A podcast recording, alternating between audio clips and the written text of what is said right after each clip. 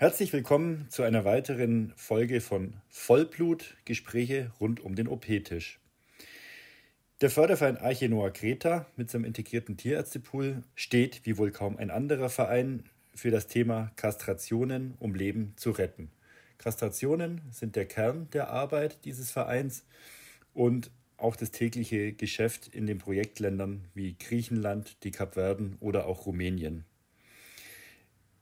Ein weiteres Thema, das sich trotzdem immer wieder in den Vordergrund drängt, sind die Vermittlungen von Tieren, die unseren Weg während dieser Einsätze kreuzen. Ich spreche heute mit Jana Meyer, die hier in Deutschland ganz maßgeblich für das Thema Vermittlungen und Organisation von den Vermittlungen verantwortlich ist, und Nina Schöllhorn, eine unserer Tierärztinnen, die hauptsächlich in Rumänien arbeitet. Grundsätzlich stellt sich sicher der ein oder andere die Frage, wieso man überhaupt Tiere aus dem Ausland nach Deutschland bringt und hier vermittelt, also für diese Tiere ein neues Zuhause sucht. Nina, wie sind denn die Kriterien, wenn du sagst, ein Tier sollte in Deutschland ein besseres Leben finden und aus der Situation, in der es lebt, weil irgendeinen Platz im Leben haben ja alle Tiere dort, sei es auf der Straße oder vielleicht auch in in einem Tierheim oder was ähnlichem. Wie sind die Kriterien, dass du sagst, ein Tier sollte ein neues Zuhause finden? Also wir haben es natürlich äh, mit ganz schwierigen Lebenssituationen für die Tiere hier zu tun. Ähm, die allerwenigsten Hunde und Katzen ähm, leben so, wie wir uns das wünschen würden. Ähm, die einen leiden mehr, die anderen vielleicht etwas weniger. Ähm, grundsätzlich ist das Leben halt hier sehr hart. Und durch meine Arbeit begegne ich halt vielen Hunden, vor allem in, in völlig überfüllten Tierheimen, denen es wirklich an jeglicher Lebensqualität äh, mangelt, wo auch die Überlebenschancen sehr, sehr schlecht sind. Ähm, gleichzeitig habe ich es halt mit Straßentieren zu tun, die auch da wirklich vom Leben bedroht sind, die einfach kaum Chancen haben, dort länger zu überleben. Und dann sehe ich halt auf der anderen Seite, dass in Deutschland Tiere ja gesucht werden. Also es ist ja durchaus ein Bedarf an Hunden als Familienmitglieder gegeben. Und dann ist es halt für mich so, wieso sollen dann Tiere gezüchtet werden auf, für den deutschen Markt sozusagen und an anderer Stelle ein paar hundert Kilometer weiter ähm, sterben, weil keiner sie haben will. Und es gibt halt viele Hunde, die sich wirklich gut als Familienhunde eignen, die, die sehr freundlich sind, die ja unkompliziert einfach sind vom Wesen. Und für solche Hunde finde ich einfach, sollte man denen die Chance auf ein glückliches Leben geben. Aber natürlich eignet sich nicht jeder rumänische Hund für das Leben in einer deutschen Familie. Das muss man ganz klar sagen. Und da ist es mir auch wirklich wichtig, dass man gut, gute Auswahl trifft. Die Tiere aus dem Ausland haben ja häufig einen relativ schlechten Leumund in Deutschland. Wie kannst du dir erklären, woher diese, diese häufig negative Öffentlichkeit herrührt, die diese Tiere haben? Man muss schon sagen, dass es natürlich auch Organisationen gibt, die nicht sehr seriös arbeiten, leider, wo halt im großen Stil Hunde nach Deutschland kommen, die dann auch nicht optimal vorbereitet sind, es gibt immer wieder Fälle, wo die Hunde nicht wirklich ähm, ordnungsgemäß geimpft sind, wo mit den äh, Papieren, mit den Impfpässen was nicht stimmt, die Krankheiten mitbringen, von denen dann die neuen Besitzer nichts wussten oder halt auch Verhaltensweisen, über die die Besitzer nicht richtig aufgeklärt worden sind, sodass dann im Endeffekt für Hund und neue Familie keine besonders gute Situation entsteht. Und sowas spricht sich natürlich rum und stößt halt dann auch auf Kritik zu Recht in diesen Fällen auch. Würdest du grundsätzlich der Aussage zustimmen, dass ein Hund, wenn er nicht fehlgeprägt ist, immer dem Menschen zugewandt sich verhält? Also wir haben es schon häufig auch mit Hunden zu tun, die einfach, ja, was heißt fehlgeprägt, die einfach überhaupt keinen Kontakt zum Menschen hatten. Und das ist eigentlich das größte Problem.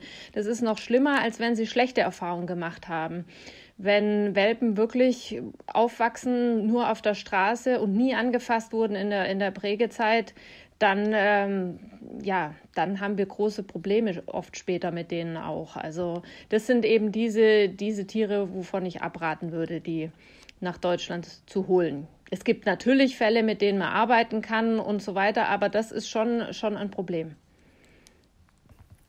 Jana, deine Aufgabe ist es ja, die eigentliche Vermittlung durchzuführen. Das heißt, wir sprechen hier von Kommunikation, wir sprechen von Informationen über die Tiere, die eingeholt und weitergegeben werden müssen. Ähm, die Tiere müssen auch bekannt gemacht werden. Erzähl doch mal so ein bisschen, wie so ein Vermittlungsablauf ist und wie ihr da miteinander zusammenarbeitet. Ja, also ähm, an erster Stelle steht natürlich der sehr enge Austausch mit der Nina. Das heißt, wir sind wirklich ständig in Kontakt, wenn da Tiere zu vermitteln sind und sie versucht mir da so viel wie möglich Informationen vorab zur Verfügung zu stellen. Das heißt über ja, Fotos natürlich, Videos, dann aber auch ja, so Infos zu, zum Verhalten der Tiere. Ist es eher ein schüchterner Hund oder ein aufgeschlossener Hund? Und meistens ähm, bestehen ähm, noch Kontakte zu Interessenten die ähm, ja schon mal Interesse geäußert haben oder gesagt haben, hey, wir könnten uns vorstellen, Tier aufzunehmen. Die haben meistens dann schon, ja, was heißt gewisse Vorstellungen, aber soll es ein kleiner Hund sein, großer Hund etc. Und dann kann man natürlich schon gucken, dass man da ähm, ja eine passende Stelle findet für dieses Tier. Und ähm, ja, wir leben ja im Zeit, Zeitalter der Digitalisierung zum Glück. Das heißt, ähm, wir haben wirklich unterschiedliche Tools zur Verfügung, um die Tiere dann auch, ähm, wenn jetzt noch keine Interessenten in dem Sinne da sind, ähm, publik zu machen, dass die mh, hm, zu Hause suchen. Ja, da stehen uns unterschiedliche Portale zur Verfügung. Natürlich ganz wichtig ist unsere eigene Homepage, wo wir einfach das Tier näher vorstellen können. Dann natürlich auch die sozialen Medien, das heißt Facebook oder Instagram. Ähm, ja, da gibt es unterschiedliche Seiten, wie zum Beispiel eDocs, wo wir jetzt auch ja, sehr viele Tiere auch online nehmen dann. Manchmal stellen sich auch ähm, andere Vereine zur Verfügung, die sagen, hey, ähm, wir nehmen eure Tiere gerne online. Ja, also da gibt es wirklich inzwischen sehr, sehr vielfältige Möglichkeiten die ähm, ja, Tiere einfach äh, ja, darzustellen bzw. anzupreisen. Du sprachst gerade von Interessenten, die in einer gewissen Weise sich äußern, dass sie ein Tier möchten. Gibt es irgendwie so Dauerbrenner? Man sagt ja immer, große schwarze Hunde sind schwierig zu vermitteln, aber wie sind da eure Erfahrungen? Gibt es so einen Wunschhund aus dem Auslandstierschutz oder sind die Leute da sehr offen und haben einfach eher das Anliegen, einem Tier, das vorher eine schlechtere Lebenssituation hatte, eine bessere zu verschaffen? Ja, das ist eine ganz interessante Frage, weil die meisten, ähm, die jetzt wirklich direkt auf uns zukommen, ähm, haben schon recht eng gesteckte Vorstellungen die ähm, aber dann so, ja, wenn man einfach enger in Kontakt steht, ähm, sich so ein bisschen aufweichen. Also die dann, ja, meistens sind es so hm, der Wunsch nach einem mittelgroßen Hund, also nicht zu klein, nicht zu groß. Gerade helle Hunde, du sagst es schon, dass eben die ja, schwarze Hunde wirklich tatsächlich ähm, erstmal ja nicht so die großen Begeisterungsschreie auslösen. Aber ähm, wenn sie dann ein Video von dem Hund sehen oder auch ein Bild, ähm, weicht sich das tatsächlich auf. Also, dass sie sagen, ach, ja, ein schwarzer Hund kann ja wirklich auch total nett und sympathisch sein. Also von daher, ähm, oft kommen die Leute wirklich mit gewissen Vorstellungen, aber ähm, ja, oftmals wird es dann ein ganz, ganz anderer Hund und die Leute sagen, ja, es zählt dann natürlich der Charakter und gar nicht so das Aussehen. Nina, ist es tatsächlich so, dass je armseliger ein Hund aussieht oder je schlimmer die Situation ist, in der er aufgefunden wurde und sowas, dass da umso mehr Interesse herrscht? Also möchten die Leute vielleicht gar nicht unbedingt sehr gesunde Hunde, sondern wirklich sehr bedürftige Tiere? Also das ist ähm, zum, ein, zum einen haben wir wirklich das Phänomen, wenn wir so einen ganz dramatischen Notfall haben, ähm, ganz, ganz schwer verletzt oder extrem misshandelt, also in, in ganz schlimmer Verfassung, dass sich da natürlich unheimlich viele Menschen dafür ähm, interessieren und ähm, helfen möchten. solche Hunde finden dann manchmal tatsächlich einfacher ein Zuhause als jetzt so ein ganz normaler, unscheinbarer Hund. Ähm, aber so aus meinen Erfahrungen, die groß, der große Anteil der Leute suchen schon einen sehr unkomplizierten, gesunden Hund, möglichst klein, jung, hell, lieber noch eine Hündin. Also ich so jetzt dieser kleine weiße Wuschelhund, das ist so das Paradebeispiel, da wird ständig angefragt bei mir, aber sowas gibt es hier so gut wie nicht. Ähm, also ich finde, ich habe schon viel mit Leuten zu tun, die auch großen Wert darauf legen, dass der Hund gesund ist, die dann wirklich ganz genau nachfragen, ähm, was es denn für eventuelle Krankheiten geben kann oder was wir für Untersuchungen vor Ort machen können. Ähm, doch, ich finde, da legen schon viele auch Wert drauf, dass sie nicht äh, irgendeine Überraschung erleben dann mit ihrem neuen Hund. Und um die Gemeinplätze jetzt noch endgültig abzuarbeiten, weitere Sache, die man häufig hört, ist, man muss keine Hunde aus dem Ausland nach Deutschland holen. Wir haben ja selber genügend Tiere in den Tierheimen. Nina, kannst du einfach mal äh, in Ermangelung von Bildern mit Worten beschreiben, wie man sich ein rumänisches, in Anführungszeichen, Tierheim vorstellen muss? Was sieht man da, wenn man reinläuft? Also zunächst hört man schon, bevor man überhaupt reinläuft, einen wahnsinnigen Lärm, eine unfassbare Geräuschkulisse von Hunderten von bellenden Hunden. Also diese Tierheime sind ja wirklich unter 200 Hunde gibt es eigentlich keins, bis zu Tausende von Hunden, die alle einfach an den Gittern hochspringen, jaulen, kläffen, untereinander entsteht Tumult. Sobald Besucher kommen, gibt es Beißereien, die gehen aufeinander los. Drangvolle Enge in den Ausläufen, wirklich sehr schmutzig alles. Ähm, äh, es ist jetzt alles voller Schlamm, feucht. Äh, natürlich, das ist jetzt so eine etwas verallgemeinert. Es gibt auch einzelne Beispiele, wo es schöner ist, aber jetzt sage ich mal, das, das Durchschnittstierheim ist eigentlich wirklich nicht als Tierheim zu bezeichnen, sondern eher als äh, Auffanglager oder auf, als Sammelstation. Ähm, es fehlt halt oft wirklich oder in der Regel an der Grundversorgung gibt nicht ausreichend Futter oder halt nur Futter von sehr minderwertiger Qualität. Es gibt wenig Hütten, ganz wenig Rückzugsmöglichkeiten. Die Gruppenzusammenstellungen sind mangelhaft, das heißt, die schwächeren Tiere werden von den stärkeren attackiert oder kommen gar nicht ans Futter ran. Oftmals sind die Tiere gar nicht alle kastriert, das heißt, es kommt zu großen Konflikten innerhalb der Gruppen wegen Läufigkeit.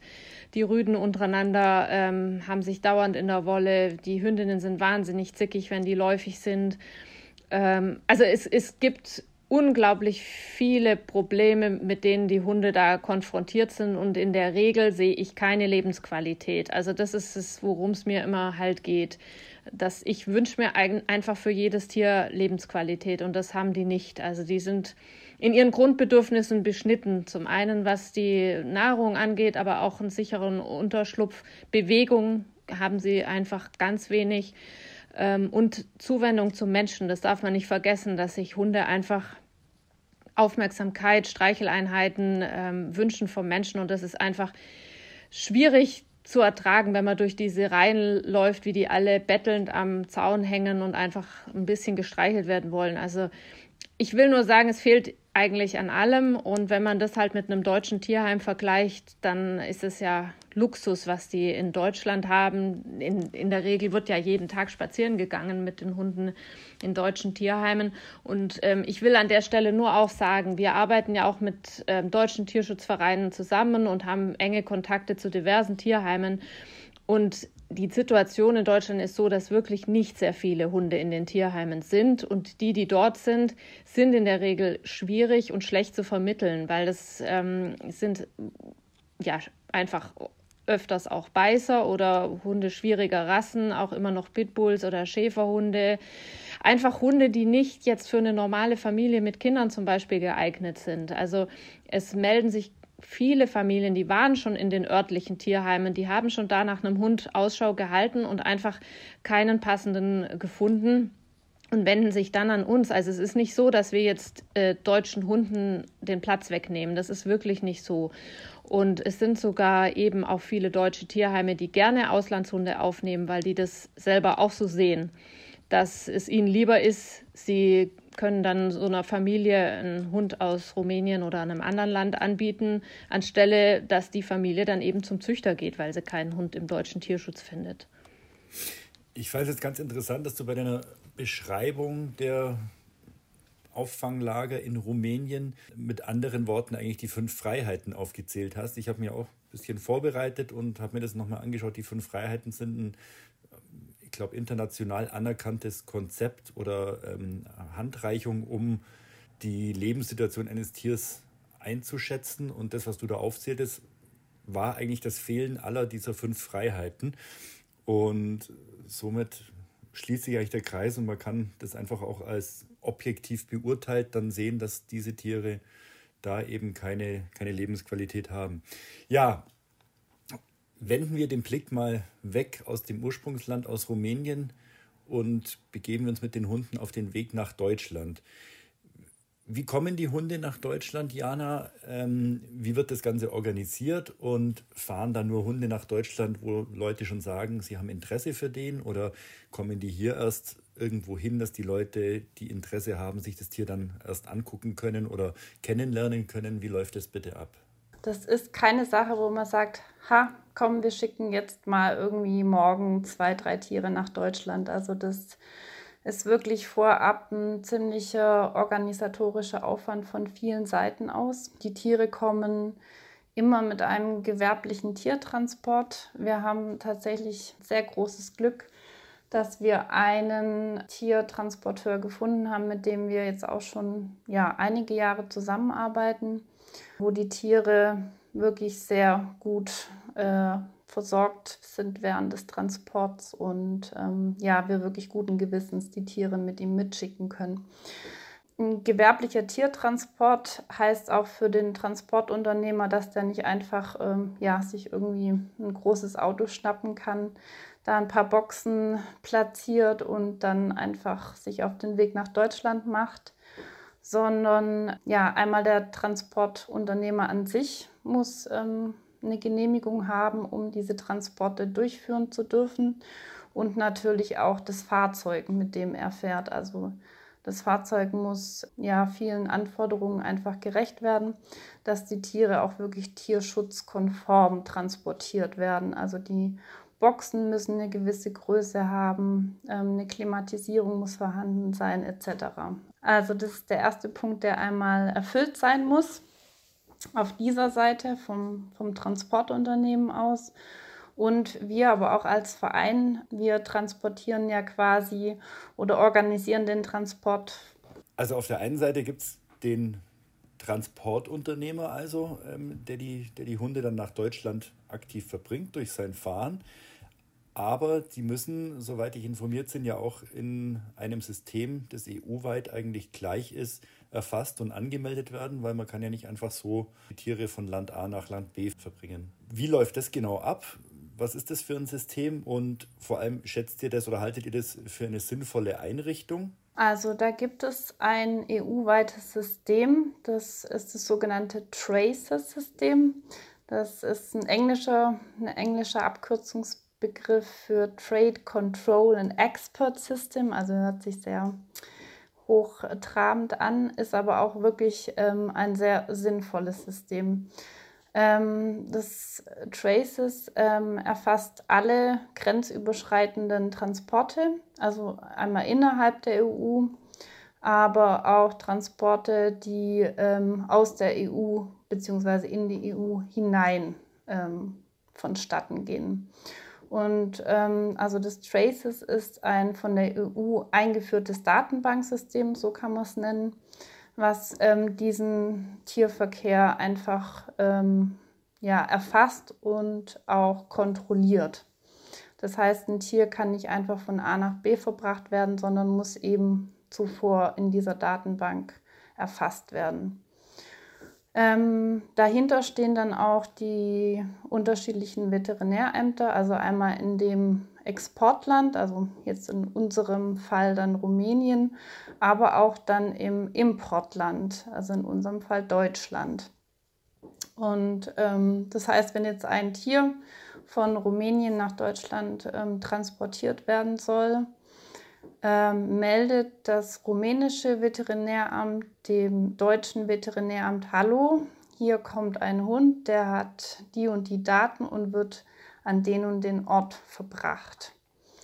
Und ähm, wir haben auch oftmals den Fall, dass ähm, wenn ein Tier in Deutschland ankommt aus Rumänien, dass tatsächlich dann ähm, das Veterinäramt bei dem, ja, bei dem Ort, wo der Hund dann untergebracht wird, das sind einmal Adoptanten oder eine Pflegestelle, wirklich vor der Tür steht und sagt, hallo, wir haben hier eine Meldung bekommen, dass Hund äh, Maya äh, bei Ihnen angekommen ist. Und dann kontrollieren die ganz oft ähm, die Papiere etc., also alles, was ähm, der Hund bei sich tragen muss, sozusagen während des Transports. Jetzt sind ja Kontrollen grundsätzlich was, was einen eher immer nervt. Nina, was ist deine Einschätzung? Wird genug kontrolliert in diesem gesamten, ich sage jetzt mal, Heimtiermarkt? Weil dieses Tracer-System wirkt sich ja auch auf Schlachttiertransporte und sowas aus. Da können wir jetzt nicht drauf eingehen, aber wird ausreichend kontrolliert und sind die Kontrolleure ausreichend geschult? Das äh, weiß ich jetzt nicht so sehr, was an den Grenzen da genau ähm, vonstatten geht. Ich finde, wir jetzt als Verein werden in Deutschland schon ausreichend kontrolliert. Ähm, aber man hört ja schon immer wieder einfach jetzt auch von diesem illegalen Hundehandel, also jetzt einfach auch von diesen Züchtern, die aus Osteuropa da massenhaft Welpen nach Deutschland bringen. Ich meine, dieser Markt, der besteht ja weiterhin und floriert und solange das ist, kann, können ja irgendwie nicht genug Kontrollen stattfinden. Also wie, wie dann tatsächlich an den Grenzen wirklich alle Transporteure angehalten werden, das wage ich schon zu bezweifeln. Gut, wir sprachen jetzt über den Transportweg an sich, über Papiere und Eintragungen in Datenbanken, die notwendig sind. Jetzt ist ja so ein Transport von Rumänien nach Deutschland doch vom Zeitaufwand her ziemlich lang. Ich denke mal 15 bis 20 Stunden, je nach Fahrtroute und je nachdem, wo in Deutschland das hingeht. Kann man denn da die Tiere überhaupt adäquat versorgen, wenn man jetzt so 20 Tiere hinten im Auto hat? Also die müssen schon mit Wasser und Futter versorgt werden. Die ähm, müssen auch regelmäßig die Boxen sauber gemacht werden. Das ist vorgeschrieben und das ist halt wirklich mit dem Transporteur, mit dem wir arbeiten, absolut äh, zuverlässig, dass der das auch wirklich macht. Ähm, bei dem haben wir einfach ein gutes Gefühl. Mit dem steht auch Diana während des Transports ja die ganze Zeit ähm, in Kontakt. Und da sind wir einfach sicher, dass das auch wirklich so gemacht wird, wie es äh, gemacht werden muss. Auf jeden Fall müssen die Boxen groß genug sein, man kann da nicht mehrere Tiere äh, zu eng setzen oder solche Sachen. Das ist ja wirklich alles genau vorgeschrieben und ich denke, so wie das abläuft, kann man das wirklich mit gutem Gewissen vertreten. Wir sehen ja auch, dass die Tiere in gutem Zustand sind, wenn die hier ankommen. Und nach der Ankunft, wie geht es dann weiter? Kommen die direkt zu den Interessenten oder gibt es hier eine Station, wo die landen oder gibt es Leute, die dann die Tiere übernehmen? Ja, also da gibt es ähm, im Prinzip zwei Varianten. Das heißt, ähm, das Tier hat schon Adoptanten, das heißt, ähm, es ist im Vorfeld schon, hat quasi eine Vermittlung stattgefunden und das Tier geht dann wirklich direkt zu seinen neuen Besitzern. Oder die zweite Variante ähm, ist, dass das Tier zuerst auf eine Pflegestelle kommt ähm, und dann nach einem neuen Zuhause für das Tier gesucht wird. Jetzt werden die Tiere in ihrem neuen Zuhause willkommen geheißen. Heißt es, an dem Punkt ist dann die Verantwortung des Vereins und der Vermittler zu Ende? Oder gibt es da jetzt sowas wie, wie heißt es neudeutsch, Aftercare? Also wir sind weiterhin immer ähm, erreichbar für die ähm, neuen Besitzer und stehen beratend zur Seite. Also gerade so die ersten Tage gibt es ja dann doch manchmal kleinere Problemchen, ähm, Unsicherheiten von den Besitzern. Wie verhalte ich mich jetzt in der Situation oder jetzt macht der Hund plötzlich dies und das. Da habe ich gar nicht damit gerechnet. Ähm, da können wir einfach schon Hilfestellungen äh, bieten und es ist uns einfach auch sehr wichtig, dass das ja auf Dauer für Mensch und Hund auch passt.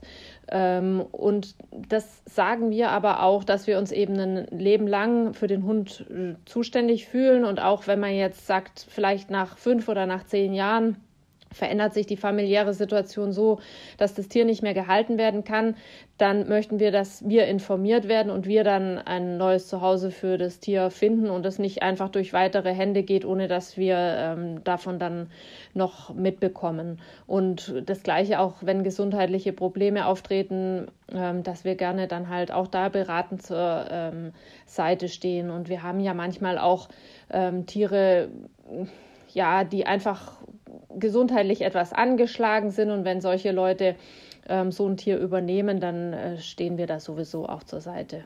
Und die Beratung nach der Vermittlung ist ja der eine Punkt, aber die Beratung vor der Vermittlung ist ja sicher genauso wichtig, oder?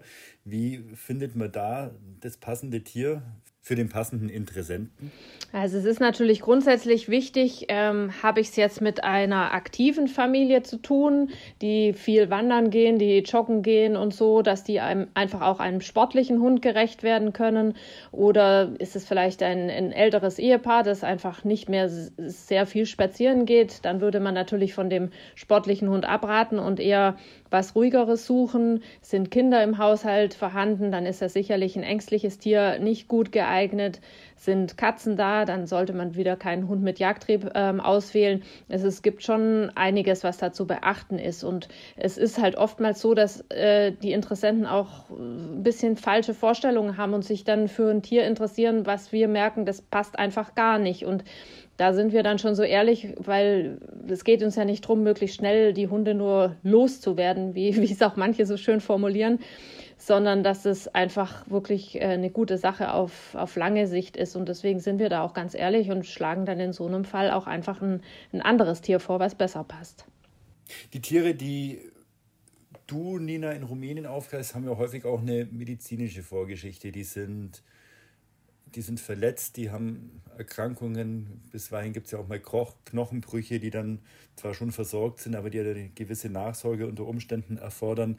Wie wird denn damit umgegangen? Es ist ja unter Umständen auch so, dass da erhebliche Kosten im Nachhinein noch entstehen und bei dem Gebrauchtwagen möchte man sich ja auch gut absichern, ob der nicht nach zwei Wochen stehen bleibt und die Menschen, die ein Tier übernehmen, was wird denen dann so geboten an Unterstützung?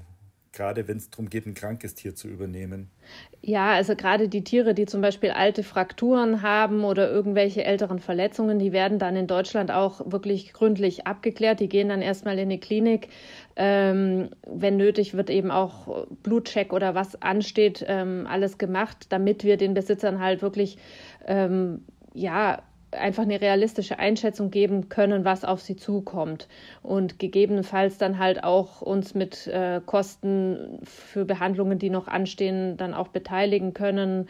Ja, die Operationen, die absehbar sind, das läuft dann auch über uns. Also ähm, das muss schon so laufen, dass die, die Leute wissen, was auf sie zukommt. Und hast du das Gefühl, dass die niedergelassenen Tierärzte in Deutschland sich grundsätzlich ausreichend mit der Thematik beschäftigen und auch kompetent zu diesen Besonderheiten von Tieren aus südlichen oder südöstlichen Ländern äh, beraten können? Ja, also es ist, äh, uns begegnen schon viel Vorurteile, einfach auch, dass grundsätzlich erstmal ablehnend den Auslandshunden gegenübertritt. Das ist leider schon so. Wobei wir jetzt auf der anderen Seite auch immer mehr Kollegen haben, die wirklich gerne mit uns äh, zusammenarbeiten und die dem ganzen Thema auch sehr offen gegenüberstehen, die teilweise halt auch in ihrem ähm, Patientenkreis dann dort den Patientenbesitzern eben ein Tier von uns ans Herz legen, wenn da die, wenn die auf der Suche sind nach einem neuen Hund zum Beispiel. Es gibt, gibt beides, so und so würde ich sagen. Ist denn die Tollwut in Rumänien ein großes Thema? Also gibt es da Tollwut in der Hundepopulation und muss man sich da irgendwie besonders wappnen davor? Also es ist schon Tollwutgebiet, ähm, aber ja, mir ist also wirklich in zwölf Jahren noch kein einziger Fall irgendwo in der Nähe untergekommen.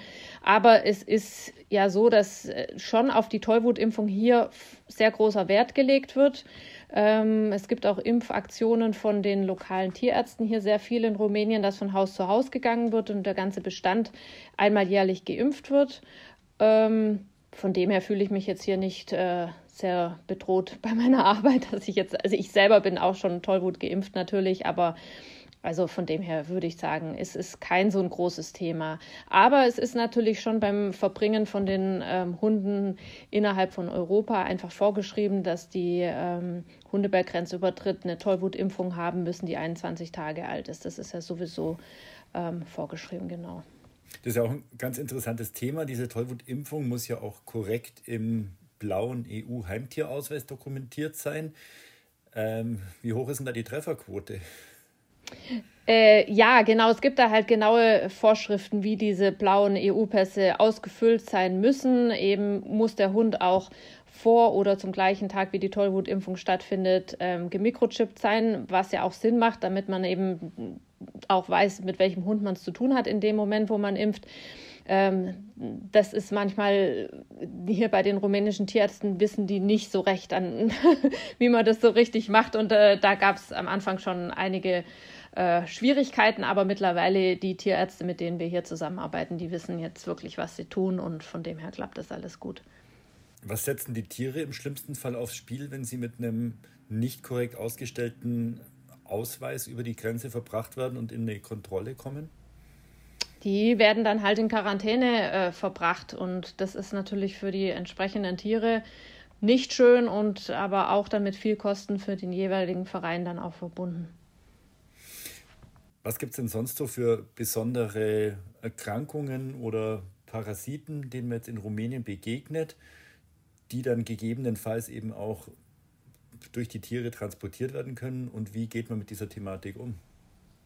Also wir haben natürlich hier sehr viel mit Ekto- und Endoparasiten zu tun, also mit Flöhen, Zecken, aber auch mit allen möglichen ähm, Darmparasiten.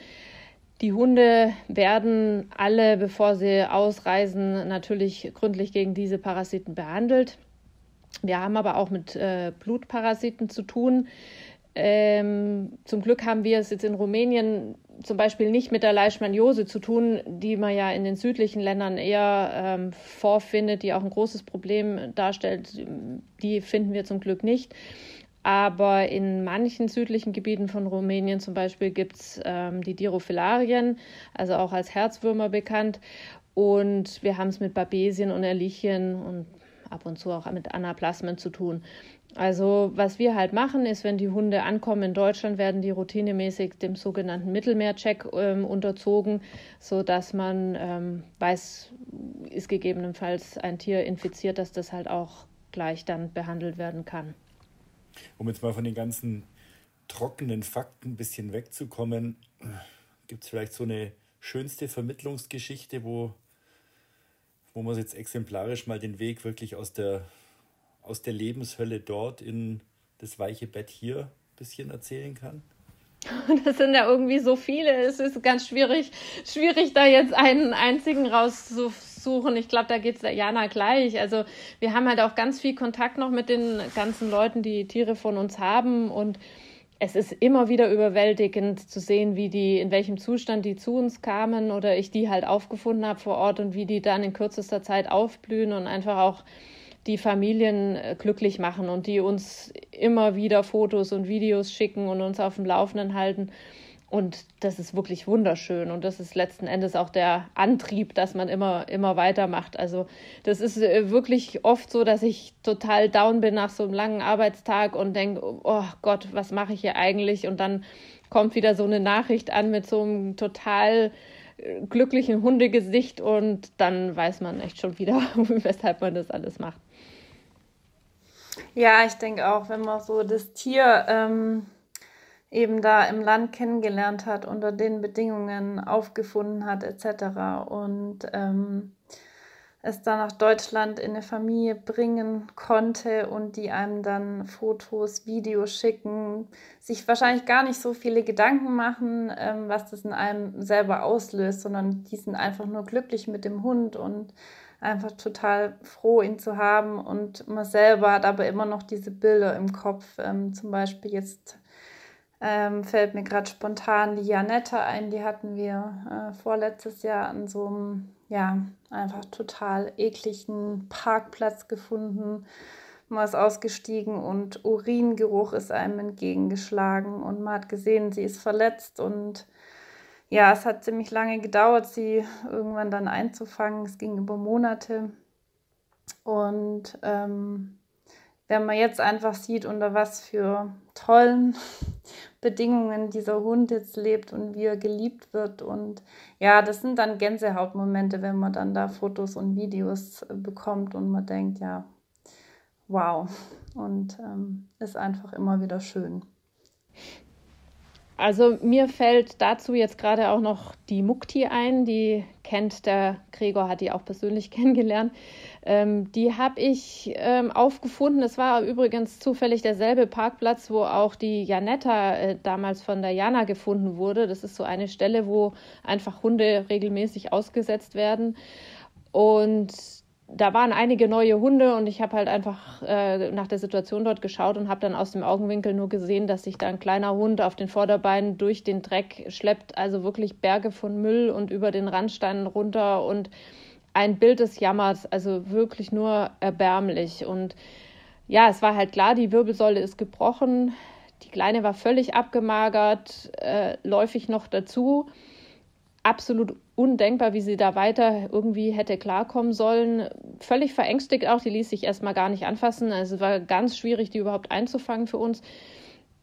Und dann ist natürlich, das sind schwierige Momente, da steht man natürlich da und denkt, ja, was ist jetzt richtig? Natürlich muss man da über das äh, Thema Euthanasie auch nachdenken.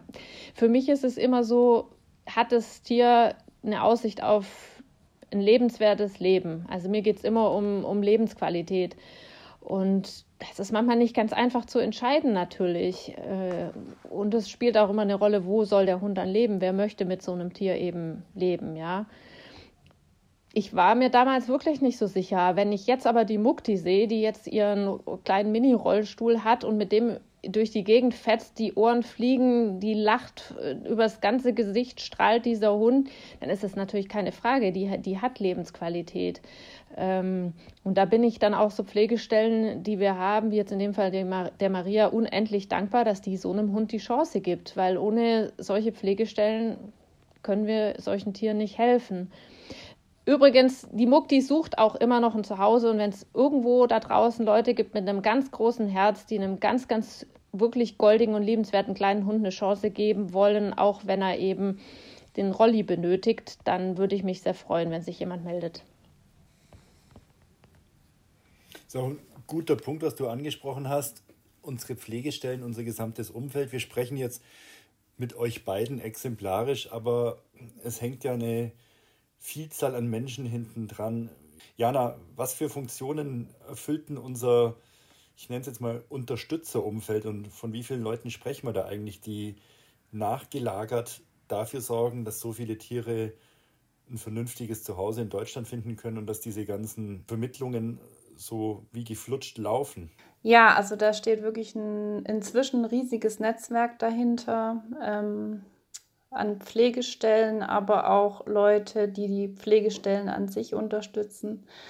Ähm, da jetzt wirklich eine Zahl zu nennen, also wie viele Leute da beteiligt sind, ähm, ist schwierig, aber es sind tatsächlich inzwischen wirklich einige, die ähm, rund um das Thema äh, Vermittlung ähm, wirklich ja, eine sehr, sehr tolle und beeindruckende Leistung vollbringen.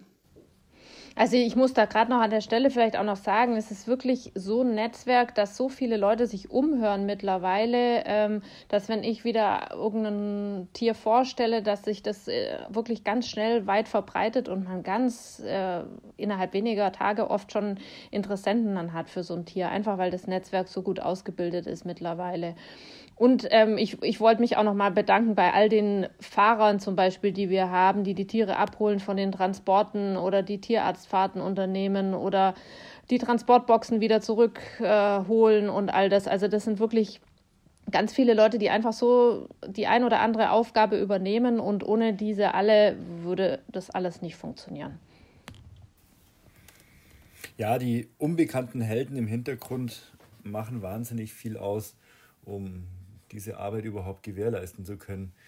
Also ich danke euch mal für die interessanten Einblicke in dieses ja eigentlich eher trockene Thema von Behördenverordnungen und äh, sonstigen Dingen. Aber schlussendlich geht es bei jedem Tier darum, dass man ihm soweit es irgendwie in unserer Macht steht, ein besseres Leben ermöglichen können. Und dafür ist sowohl deine Ninas Arbeit in Rumänien extrem wichtig, aber eben, wie wir jetzt auch erfahren haben, dieses ganze nachgelagerte Netzwerk, für das wir heute exemplarisch mit Jana gesprochen haben. Vielen Dank für eure Zeit. Vielen Dank allen Zuhörern ebenfalls für die Zeit und am Mikrofon waren Jana Meyer, Nina Schulhorn und Gregor Uhl.